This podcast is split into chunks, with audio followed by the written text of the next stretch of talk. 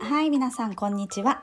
あなたの推しをマンダラ化する偏愛マンダラ絵師のあきえです。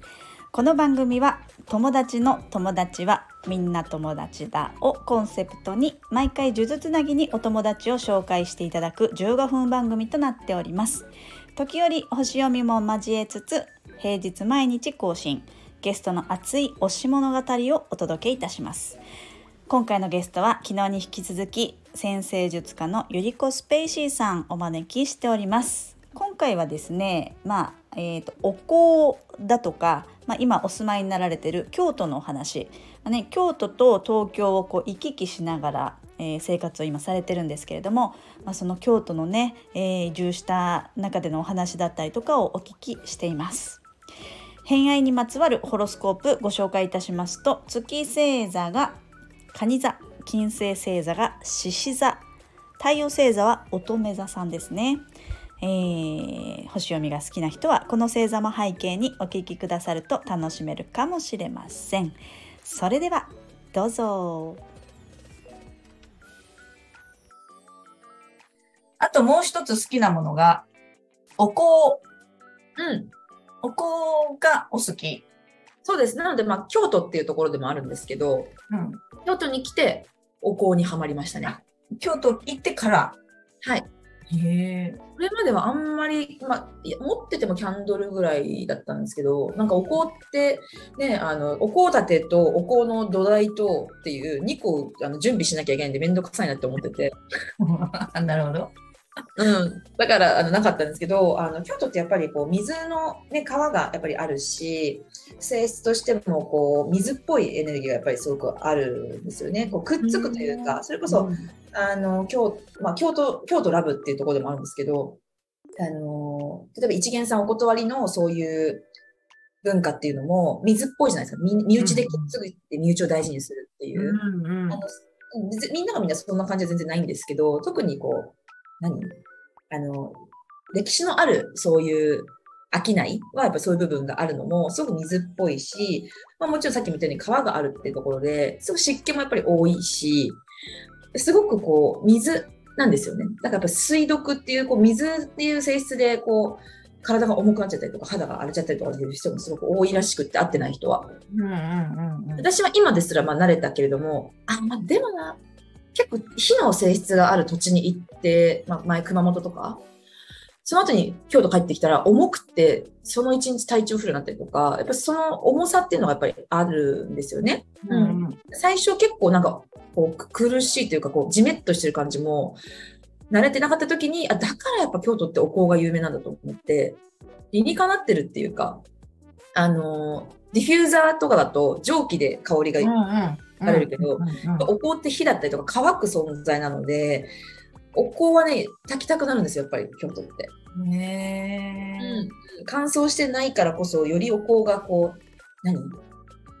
目目立つっていうか、うん、立つ立つがそう立つ、うん、そうでこうなった時にちょうどねその時にあの歌やってるお友達から「ゆりこさんっぽいんです」ってもらったお香がCosmic Memory っていう名前お香で、うん、あのね、めっちゃおすすめのお香屋さんが京都にあるんですけど、うん、サンガ Incense っていうね。サンガサンガ。サンガ Incense。に路面店があって、もちろんネットでも買えるんだけど、そこのお香だったんだよね。で、見たら結構なんか、なんていうの？すごい宇宙を感じたんですよ。もう Cosmic Memory っていうのもそうだし、全部天然でやっていて、で、まあ、そのお店に行った時に、お店の、まあ、多分一番偉い人がオーナーさんなのか社長さんなのか、たまたまいてお話を伺った時に、めちゃくちゃこの会社、めっちゃ宇宙だわと思って、すっげえ面白い。とか、この、このトップの人、こういう感覚で作ってんだって思って、ハマっちゃって、もうね、今、6、7個ぐらい種類持ってて、全部制覇したくて、ちょっとずつ買ってる感じで。へえ、あの、普通こう、あの、細長いやつですか？あ、そうそう、持ってきちゃう。見たい見たい。宇宙を感じる社長っていうのも面白いですね。なんかね、ちょっと、もう言葉で言えない、ぜひ言ってほしい。ここういう、こういう感じ。あ、へえ、筒状の卒業証書入れの短いやつみたいな。そうそうそう。で、こういろいろあって、この中でも結構短いかな、サンガさんは。うーん、30分、20分ぐらいですかね。あうん、結構短いかそのくらいかな。20分ぐらいかな。15分とかかな。いへえ。でもいっぱい入ってそうな。っぱい入ってる。そう。あとはね、これは松栄堂さんの、うんうんうんうんあのこの白檀の香りもすごく好きで、そう。これはまた違う会社なんですけど。まあ、うん、でもサンガさんが一番好きかな。ね気分によって変えるんですか？気分によって変えます。あとセッションの時とか、うん。今日のその人のことを思ってチョイスしたりとか、あと直感でチョイスしたりとか、寝る前とか、結構使ってますね。うんうんうんうん、京都行ってから。うん。うん。へえ。行ってから。うん。へえ。確かにその土地に合ってるかどうかみたいなのもありそうですね、聞いてると。うん、なんか超乾燥してるところでなんかお香って炊く気にあんまなれないっていうか、うんうんうんうんうん。なんかちょっと私の場合のイメージとしてなんかアロマディフューザー炊きたいなって感じ。うんうんうんうん。うん、乾燥するからっうんうんうん。確かに確かに。ていうのがあったかうんじゃあ、その、まあそのお香の話もそうですけど、水の土地だからっていうのもあって、京都自体も好きだって話をさっき言ってたんですけど、そうですね。やっぱ京都来て1年なので、もう今京都に本当に恋してるって感じですね。えー、ど、どんな声ですか、それ？え、もうだって、まあ、自分の自宅も恋恋してるっていうか、まあ、じ自宅を決めた理由も鴨川の目の前で鴨川がもう窓から見えるっていうところがもうそれだったんですよね。うん。なので朝起きた時に鴨川が見えるっていうこの京都の土地っていうところにも毎朝好きだ好きだよって思ってますね。いいですね。起きて、すぐにそう思える場所にいるって。そうやっぱもうあの見晴らしが好きなので、うん見晴らしが川っていうところは譲れなくて、だから京都って神社仏閣とか、そういう歴史的なところがすごく素晴らしいと思うんですけど、私個人としては、京都の素晴らしさって、もう鴨川なんですよ。だからもう、何？それはもうこ、理由もたくさんあるけど、来たらわかるし、いたらわかるし、その鴨川の光景を見るだけで幸せだし、京都って公園がないんですよ、あんまり。あ、そうなんですね。鴨川がみんなの公園だから、うん。あんまり公園が土手的な？そう、土手、うんうんそう川のと道路の間に結構土手とか、こう、割と距離があるんで、はいはいはい。でね、鴨川が公園になるんですよ。で、ちゃんとトイレもあったり、ゴミ箱とかもあったり、すごくちゃんと管理されてて、公園ですね。そう。なので、公園が少ないっていうふうにも、あの、京都の友達が、あゆみちゃんとかから聞いて、そうだなって思って。だからその光景を見るだけですごく幸せ。例えば、ね、大学も多いから、あの、本当に若者とかが、あの、たくさんね、いる街なんですけど、その飲み屋に行くっていうよりも、みんな夏はこう、土手で、鴨川で集まって、なんか、で、よ夜遊びしてるんだけど、なんか鴨川でみんなでお酒飲んでると、なんかちょっと、可愛いというか、幸せというか、で、ベンチもすんごいもう、ほんとめっちゃ、何？?30 メートルおきにというか、あるんですよ、結構。うーん。えもっと短い時も全くないところもあるんだけど。暗かったりはしないんですか？暗いところは暗いです。あの、うんうちの方は結構奥地なので、夜は結構暗いんですけど、うん。お店とかがある通りだの近くだとその明かりで明るいとかそんな感じ？そうですね。基本、鴨川の、鴨川って街のど真ん中にあるので、うんうんうんうんうん両脇道路で、うん。都心に行けば行くほど、市内に行けば行くほど、そこにはビルがあるわけで、そんなに暗くないというか。うんうんうんうん逆にそうそうそう。そうなんです。なんか川ってなるとね、自然ってなるとうん、暗いところにあるって感じですけど、本当街のど真ん中に、あの、パリのようなもので、そう、だからその、なんだっけな、都市の人数、何万人以上の都市なんだけど、川と共存してる都市っていうのは、そのねたくさんの人人が住む都市で、川と共存してる都市っていうのがパリと京都だけらしくって。へえ。なんかそこがやっぱ似てるというか、で、うんパリもぱりすごくおお高めな性質があるっていうふうに言われたりするじゃないですか。ちょっと京都もそういうふうに言われてるから、なんか近いなと思ったり。うーん。うん、なんかその鴨川の雰囲気、景色っていうところが、私はもう京都の、なんかもう、すべてだと思っているというか、そうなんか家がね、見つかった時すごい、どうしようみたいな感じですよね。見つかっちゃったどうしようみたいな感じで言ってました。言ってました？言ってました。言ってました。見つかっちゃったから、もう行くことになるぞっていう意味ですか？そうそうです。うんうん、そうそう。ねえ。それは、その興奮はその川の見える、その今のも景色がっていうことですよね。うん。そうん。あの、お風呂が、お風呂が大きい、カウンターキッチン、景色、目の前に鴨川見るって、この3つが私の軸だったので、それにそぐうものがここだけだったので、それが見つかっちゃったって感じだったんですよね。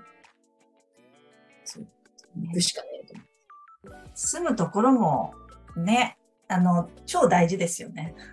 超大事ですね、やっぱり。うん。そしてね、そこがまだまだ浅い1年なので、まだ恋してる状態です。うん。友達とかが来ても、いいね、京都って言われて、うん、いいでしょ？って言って、なんか自慢、彼氏自慢したいみたい彼氏みたいな。謙遜 はないみたいな。な。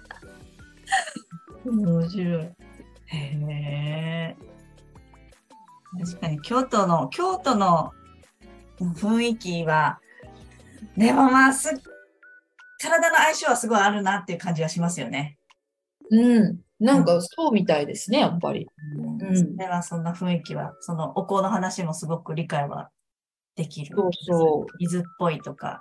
うん。なんか結構ね、あの、セッションも京都の方、うん。セッションも少しずつ増えてきて、やっぱりね、水気が多い人が多いんですよ。うん。寛容性が効いてるとか、まあ、私のね、そのつながりのご縁の方がこう似たようなやっぱエネルギー集まりますかっていうのもあるかもしれないし、でやっぱりね、火のエネルギーがめちゃくちゃ強い人は、あの、ちょっと、この土地がなんか、重いとか狭いとか、そういう感覚で結構出ちゃ、出ていっちゃうみたいな人も、数名ぐらいしかまだいないけど、いて、すんごい火が強い人。やっぱね、なんかやっぱりその土地のエネルギーに集まるっていうのはあるなっていうのは思うし、体質に合う合わないっていうのもあるなっていうのはすごく思いました、ね。確かに確かに。こう開けたところが、私だったらこう風の通りみ通るような場所がすごく心地いい場所って感じるのと一緒で、きっとそういう快適な場所はそれぞれみんな違うんでしょうね。うん、うん、そう。とそれ。が土地全体であったりとかってすると、うんそうかもしれない、そうかもしれない。だからその都道府県ごとのあのエレメントの分析け結果とか、なんか分析調査してほしいっていうか、この県にエレメント多いとか、全国でやってほしい。ああ、やってもらいたい。そう確かに。なんかね、自分の周りだけじゃなくて、その土地全体の血液型的なイメージでね。やってほしい土地上げてとか、あのし社会でエレメントに生年月日、ホロスコープのデータ全部くださいみたいな。そうそうそうそう。死ぬほど大変だけど。そう、面白そう。なるほどなるほど。わかりました。じゃあちょっと一通りお話は聞いて、たくさんたくさん、えっ、と、もっともっと話は聞きたいんですけれども、はい。えー次の方の推し友達の紹介の方に移っていきたいと思うんですけれども、はい。あの、ゆりすぺさんはたくさん推し友達がいらっしゃるとは思いますが、はい。次に紹介したい人、二人いるんですけど。二人。まさかの二人っていう。どうぞ、えっと、まず私の京都移住のきっかけになったゆみちゃんです。ゆみちゃん。はい。ゆみちゃんはどんな人で、どんな、どんな人ですか？ゆみちゃんは私の反対側の魚座の性質を持ってる人なので、うーんと、私からしたらもうとにかく面白いんだけど、うんうんうん。とってもこう、優しい雰囲気を持った。うん。あの、優しい雰囲気を持った面白い方です。だから面白いと思うと、すごいゆみちゃんのこと面白いと思うんだよね。優しい、うん、本当にね、うん、って感じで人の話を聞いてくれる人です。なるほど。うん、でもすごくあの中心に強いものを持っている。うんうんうんうん。で、えっ、と、1年前ぐらいにごじ、あの、もともと、あの、えっ、と、シェービンニストなんですけど、エエステとかのシェービンソル、ソルシェービングですよね。ト。そうです。はい。そこもこうやっぱりこう彼女のこうか感覚というか、うん、感性というかただのシェイピただのって言ったら言葉があれだけどエステっていうかはやっぱりこう感覚的にこう自然と呼吸と流れっていうところを意識してフロウスっていうあのそういう名前でやられてるんですけど何て言うんだろうな、うん、宇宙的な部分をすごくあの感性を持っている方というか。であのご自身のサロンもね1年前にオープンしてリニューアルもしたりとかしてっていうふうにあのやってて京都であの町屋のね素敵な場所でプライベートサロンを持っているんですけどそこであの星読み私もさせてもらっててお客様も紹介してもらって、とってもとってもこうお世話に、京都でお世話になってる人ですね。ゆみちゃんは京都の方ですね。はい。はい。じゃあもう一人。もう一人はさやかさんですね。さやかさんですね。はい。はい、どんな方ですよさやかさんはまずさそり座の女っていう感じなんですけど、まあそこに天皇星がね、あのさそり座と太さそり座の太陽とコンジャンクションしてるんで、ちょっと私もさやかさんもお互い天皇星仲間という形で、すごくこうね、あの、の馬が合う、ノリが合うっていうか。はい。ただ、その彼女は、やっぱりそうですね、うんと、なんて言ったんでしょうね、彼女のことをね。まあ、私は、まあ、仕事でもすごくお世話になっていて、渋谷の宮下パークでの月1のイベントの、道の駅っていうイベントのディレクターさんに就任したんですよね。へそうそう、ちょっとまあ、あの、半年前ぐらいに。で、その前はご自身でこういろんなブランドをやったりとか、とにかくデザインとか、もう謎、謎っていう人ですね。周りからすると。私は最後まで仲いいから謎だと思ってないけど、ちょっと距離ある人がすると、あの方何者っていうふうに言われちゃう人。へー。っていうぐらい、ご自身の中の、うん、思想だったり、深みのある、なんつったらいいんだろうな。うん、こう、なんていう私は知識なんだけど、彼女の場合は英知みたいなところをたくさん知ってるって感じかな。根本原理っていうところ、さそりなんで、うん、を、うん、知っている人っていうか、それもね、ある強烈な体験から彼女も知らざるを得なくなったっていうルートがあるところも面白いんだけど、まあ、ぶっ飛んでますよ。一言で。うん。ぶっ飛んでるけど、それが知的に、なんつったらいいんだろうな。ぶっ飛んでるんだけど、それがふわふわしてないって感じかな。心理をついてるぶっ飛びな。そう、心理ぶっ飛び系ですね。もうサソリ座かける天皇制って感じなんです。心理ぶっ飛び系ってね。本当ですね。いや、私の中では意外とあの、双子座の印象が強かったんですよね。ああ、あの、そう、だから面白いんですよ、ね。いや、だからそう、そうなんサソリと双子ってそれこの150度の関係性が彼女の中にあって、ですごい、今こういうふうに言うとね、なんか、反射みたいなとか思うけど、でもすごくね、あの調和力もあるし、コミュニケーション力、軽やかさもあるし、とっても不思議な魅力を持った方ですよね。確かに。見方がいろんな見方もしつつ、してるけど、あの持ってるけど、あの心心理ぶっ飛びですよね。そう心理がもう根本にもうあるすごいあるから、みんなこう彼女の話を聞きたいとか、見たいとか、でも会うとちょっとなんか見つかされるとそれで怖いとか、そういう感覚の人によっては持つぐらいの、うん、うん、なんか魅力的な方ですね。うん、ちょっと人から離れてるところはあるかもしれない。人里離れてる感じはありますね。宇宙、あの銀河系ですね。うん、そうね。そうですね。すごいわかります。まあ、この、えっ、ー、と、さやかさん、ゆみちゃんは京都で、さやかさんは今別ですよね。東京じゃないところ。はい。かね、か神奈川かな？神奈川。うん。はい。にお住まいの方、この二人の方、ちょっと、なんか二人同時に呼ぶのもいいし、それぞれに呼ぶのも面白いかなってちょっと思ったら、二、うん、人が喋ってるのも聞いてみたいですけどね。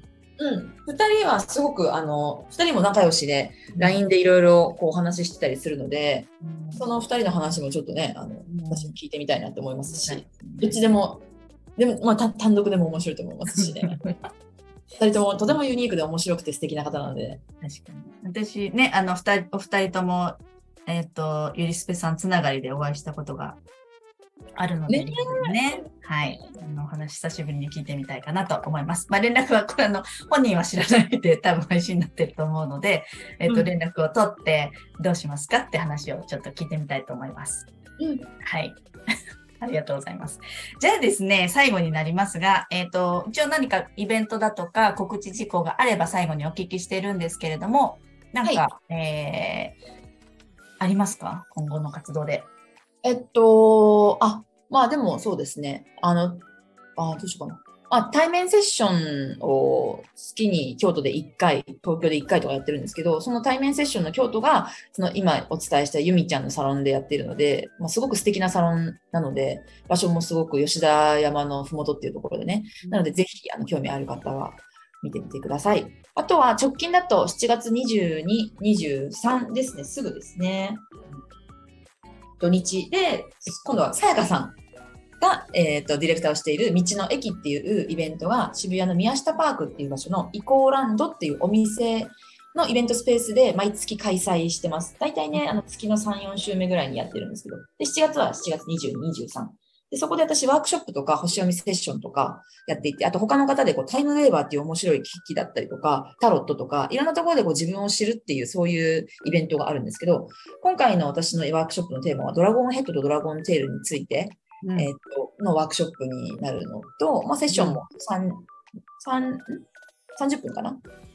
本当にポップアップっていう感じでやってるので、イコーランドさんの、えー、私の、まあ、インスタから入っていただいてもいいし、イコーランドさんのホームページのオフィシャルサイトから、えーと、予約ができるので、多分前日ぐらいまでは全然、当日も受付はできると思うんで、よかったら見てみてください。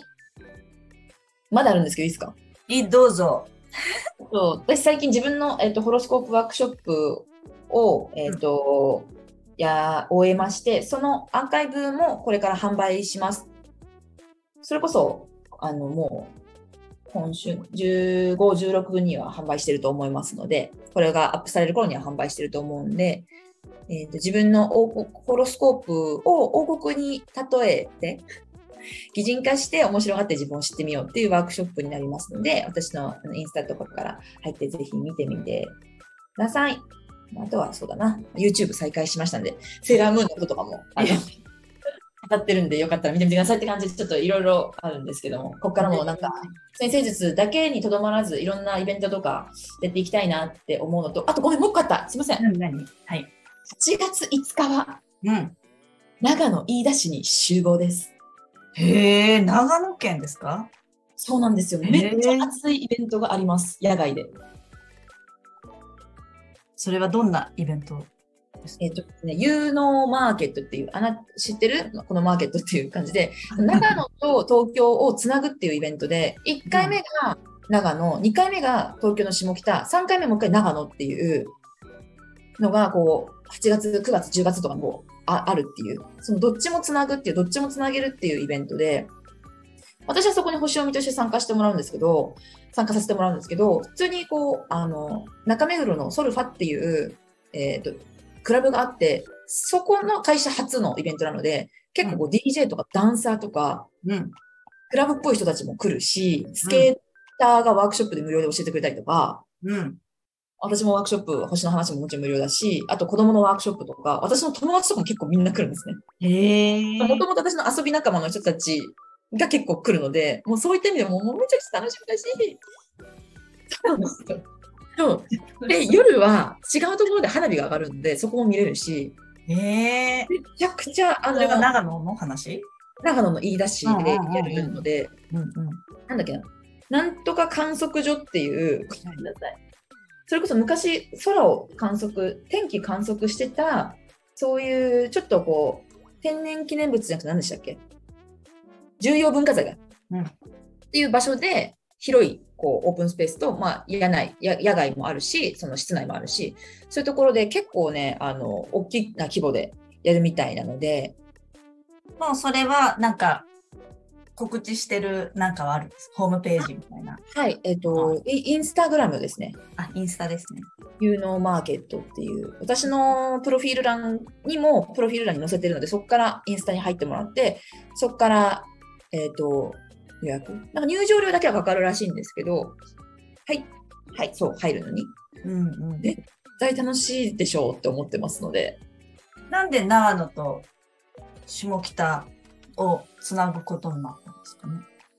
あ、えっ、と、その、えっ、とですね、その主催者が、その、長野出身、長野の飯田市出身で、うん。でもずっと東京に住んでて、東京で自分の家族も持っててっていう人なんですけど、やっぱりこう、どっちも大事、つなぐことが大事だなっていうところになってるんだと思います。素敵な人たちが長野にたくさんいて、東京にもそういう自分が築き上げてきたちょっとこうクラブっていう文化があって、それをこう融合したいっていうそういう熱い思いが、あの、あある方だと思いますね。うーんなるほど面白いですねそのつなぐっていうのも実際にしかもい一回ずつとかじゃなくてまた長野に戻るっていうのねそう、なんかそこに私はなんか故郷へのちゃんと配慮と思い入れがあるっていうところがあるなと思って。一回イベントやっただけではつなげないから、で逆にイベントやっただけで終わるけど、次、また東京でやって、最終的に長野に戻るっていう、そこがなんて言うんだろうな、なんか地域のことを考えてるなっていうのを私は勝手に思って、そうそう、東京と長野をつなぐって言ってるけど、やっぱりこうね、これからどんどん東京から散らばって地方に根付いていくっていう文化があって、まあなんか東京のものを地方にこう持っていくっていうところもすごく強く持ってるのかなっていうのは思いましたね。うん。いや、意外とありそうで、なんかね、イベントごとだと1回で終わっちゃって、あ、よかったねで終わっちゃうけど、そう1回行ってよかったね、じゃあもう1回ってなる、なるよねってすごく聞いてて思う。そこが素晴らしいなとうん。思いまして。うん。うん。いいですね。なるほど。で、まあ、なんかでも一時期、あの、去年ぐらいは、そんなに活動的じゃなかったですよね、ゆりすぺさん。静か私に。はい。そんなことない。でも確かに今年からイコーランその渋谷宮下パークのイベントさんも始まったし、動きが表に出てきてるっていうそんな感じ。感じはありますよね。うん、去年はやっぱ歌だったので、歌の、歌に集中してたんで、自分の仕事もしてなかったですしね。うんあの、推しの仕事もやんなくて、ずっともう歌のこと考えながら、毎日グルメツアーやって、お金だけ使って、どうしようみたいな感じは2020年だったので。揺さぶりのお年でしたね、本当に。本当に。それで育んだからこそ、今、こう、外に向けるものが、こう、満た、カニで満たされたから、次、獅子っぽい感じっていうのの流れにあると思いますね。うんね、大事ですよね。何もしないのも大事だし、うんなんかずっと走り続けるのもね、枯渇しますしね。うん。だか表面に見えてないときは、ただうちにあるものを表面に見えてるときとか、今私みたいに活動が結構表に出てるときって、あなんかすごい、すごいやってますねって感じで、なんか精力的ですねって結構言われたりもするんだけど、ただうちにあったもの外に出ちゃってるだけで、やっぱりその2022年の外から何も進んでるには、まあ、ね、表面的には見えなかった時に自分の内面に育まれたものっていうところの方がやっぱでかいので、やっぱり見えてない部分の時の自分の何？見えてない時こそ育まれてるものがあるだし、そこの方が大事だなってすっごいやっぱ思います。うんうんうん確かに確かに。うん。いや、面白かったな。でも確、イコーランドの話全然戻っちゃうけど、ドラゴンヘッドとドラゴンテールのワークショップ、ワークショップ？うん。結構ね、星を知ってないとなかなかいけないから、なんか、すごく近しい人が来そうですね。近しいっていうか、そういう星をちょっと知って、その、る人たちが来る感じじゃないですか。多分そうですね。しかも全然ちょっと今日告知しなきゃ。そう。で、でもやっぱりそのイコーランドさんでも 1, 1月からやらせてもらって、めちゃくちゃその初心者向けというか、し知らない人に向けたワークショップっていうところをあの意識してたので、そこでやっぱり何度もこう来て、常連さんになってくれる方がいらっしゃって、今回はそういう方も来てくださるんですけど、そう、なので、ドラゴンヘッド、ドラゴンテールだけだとね、こう一般の方なかなか来づらいと思うんで、うん。ちょっとね、あの、そうとは思うんですけど、ただ内容的には、あの初心者でも分かるような内容にしてるというか、うん、でも話はしないみたいな。星知るようになった人多くなりましたよね、やっぱね。どう、どうです体感的にありますか？あり、まあ自分がね、これをやってるから体感的にやっぱりあるし、うん。うん、すごい増えたなっていうのはすごく、話が通じなくなんなくなりましたよね。ああ、確かにそうかもしれないですね。何座とかだけじゃない話が全然できるようになってる人がすごく増えてるなっていうのは超超感じますよね。そうですよね。やっぱ、キエさんも自分で活動で星をやってるからこそ、そういう人がやっぱ集まってくるっていうところで、うんうんその感覚ありますよね。実際でもやっぱ増えてると思います？やっぱりね、あの、こう発信する人が、うん、やっぱコロナからじゃないですかね。ああ、そうですね。それはそうですよね。うん。家に閉じこもった時に YouTube 見る時に、ね、そして自分の人生がちょっと行き詰まった時に、そういったところに出会うってひルートはあると思うんで、うんうんうん増えてると思いますし、男性とかもね、こう興味持つ方もすごく増えて、へえ。渋谷宮下パークって本当に渋谷なので、うんうんこういろんな人がこう、その目の前をこう通りすがるんですけど、結構飛び込みで来る人が男性だったりするんですよね。へえ。やっぱ言えないじゃないですか。うん。ああ、なるほど。うん。だから第三者とか全く関係ないところで自分の悩みとか、実はこもってるんですけどとか、自分実はスピリチュアル好きなんですよとか、そういうことを言えるっていうところで、あの、あの場でこの内容をやってることって素晴らしいなと思って。うんうんうんうん。全然違いそうですよね。うん一緒結構一緒ですから、抱えてる悩みというか、女性と男性的な話、やっぱり結構違ったりします。あ、でもみんな抱えてる悩みのようなものは一緒ですね。やっぱ仕事とかこれからどうしていこうとか、あとはやっぱりスピリチュアルなことっていうのを本当にやっていきたいんだけど勇気がないとか、へえその場所だからそういう人がやっぱ来ると、すごく現実世界で、お何？ある程度安定してきてるんだけど、実は本当に惹かれるのがタロットとかで、みたいな。だけどそれを今副業でやってるけど、本当はこっち本業にしたけど怖いとか、そういう相談事も多いし、うん、やっぱり私、ある意味自分のこの、これまでの、今スペーシー活動3年ちょいですけど、これまでの過去2年間で、自分の閉じられた世界の中でやってたっていうか、身近な人だけ分かってほしいとか、そんな開きたくないみたいなところが自分もあったんですよね。ただ、イコーランドさんでやらせてもらったときに、本当になんていうの？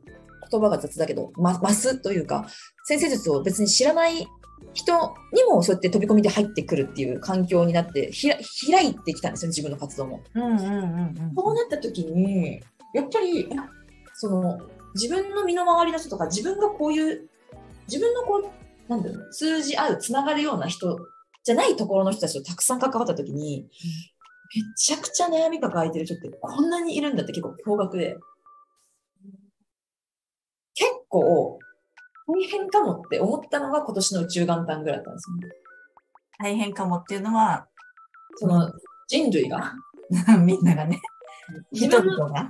そう、広い世界を見たときに、自分の思っていた世界よりも、すごい大変でみんな悩んでたりとか、あ、こんな感じなのって衝撃だったっていうのも、まあ、あったかなうのもあるかないるな要するにいろんな人がいるんだなっていうのを勉強中の、あの、はい、先生術家でございますっていう感じ。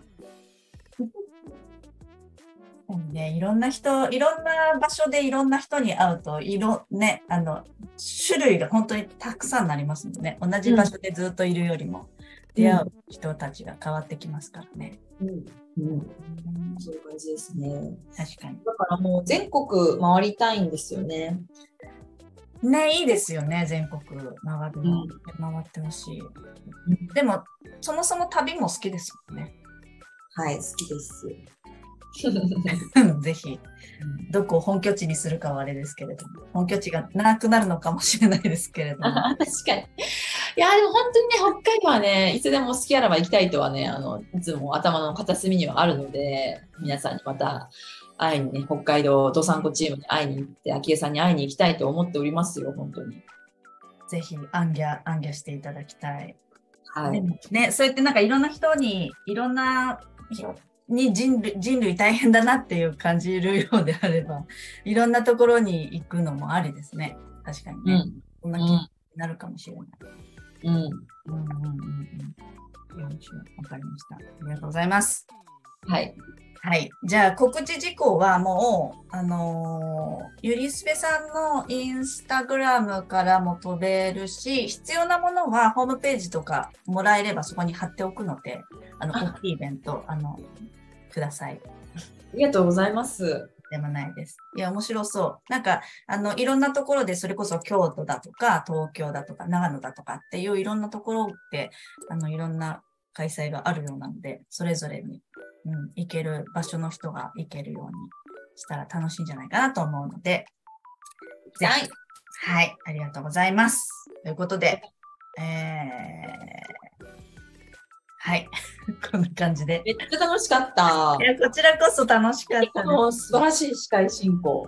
いや、そうですか。私もびっくりして、最初ラジオ聞いたときに、あ、キエさんって何？もともと何？レレポーター？何 ?MC なの？みたいな。いやもうみんなやっぱりね、あの、お話が上手なんですよ。皆さん。そして、そうなんですか。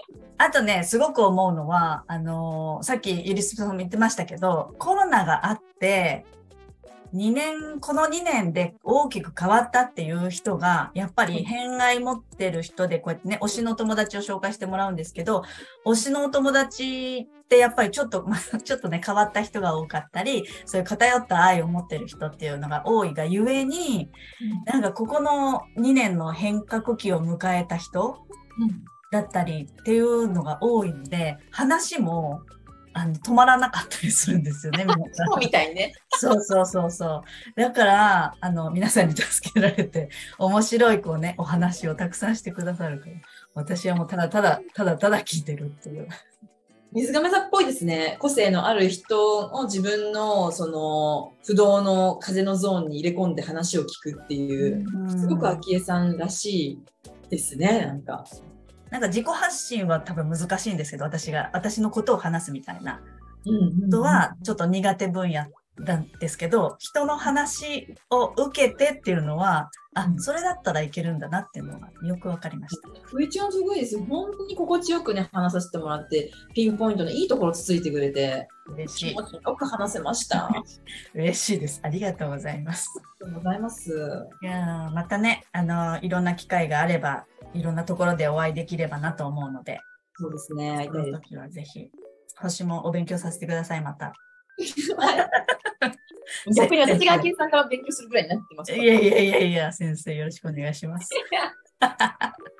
はい、ということで、えっ、と、収録は以上になりますので、また、えっ、と、次の方、えーご出演の際にはまたご連絡させていただきたいと思います。はい。はい、今日はありがとうございました。ありがとうございました。はい、ではでは、閉じていきたいと思います。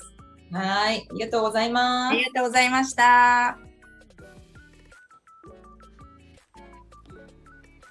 はい、ということで今回の「偏愛マンダラジオ」いかがだったでしょうか、まあ、3回目となる今回はお香のお話あとは京都のお話いろいろお聞きしましたけれどもそのね土地によってのエレメントをあてがってみるとかね、えーちょっと気になりますよね確かに。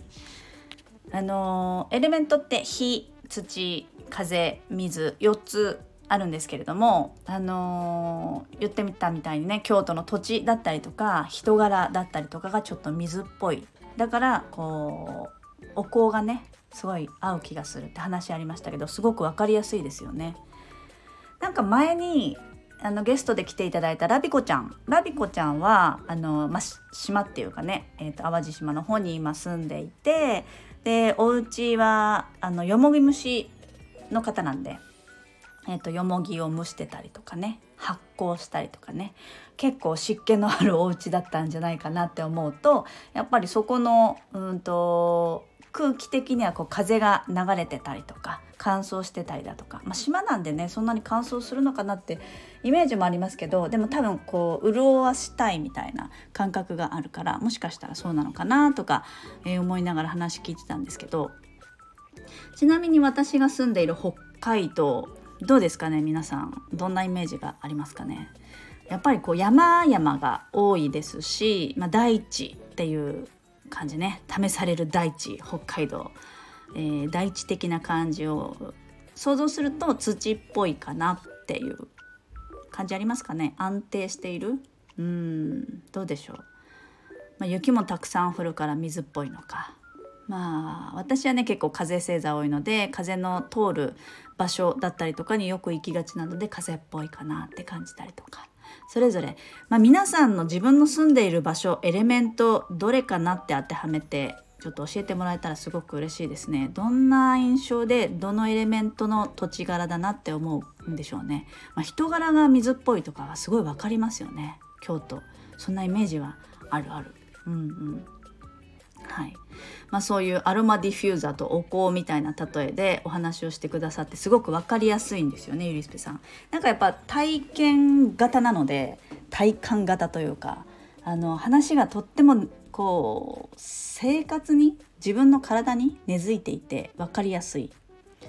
あの最後にこう告知事項の中でね、えーと、この間ワークショップをされた「まあ、キングダム」ってやつワークショップをされたって話もされてたんですけれどもあのあのワークショップ私あの後買ったんですよね。買ってまだ全部見てなくて序盤 見てて思ったんですけど。ちょっと一言だけ。第1回目の伏線が あったのではないかっていうね。何かっていうと竹ちゃんマンですよねっていう。あの眉毛じゃないですよ。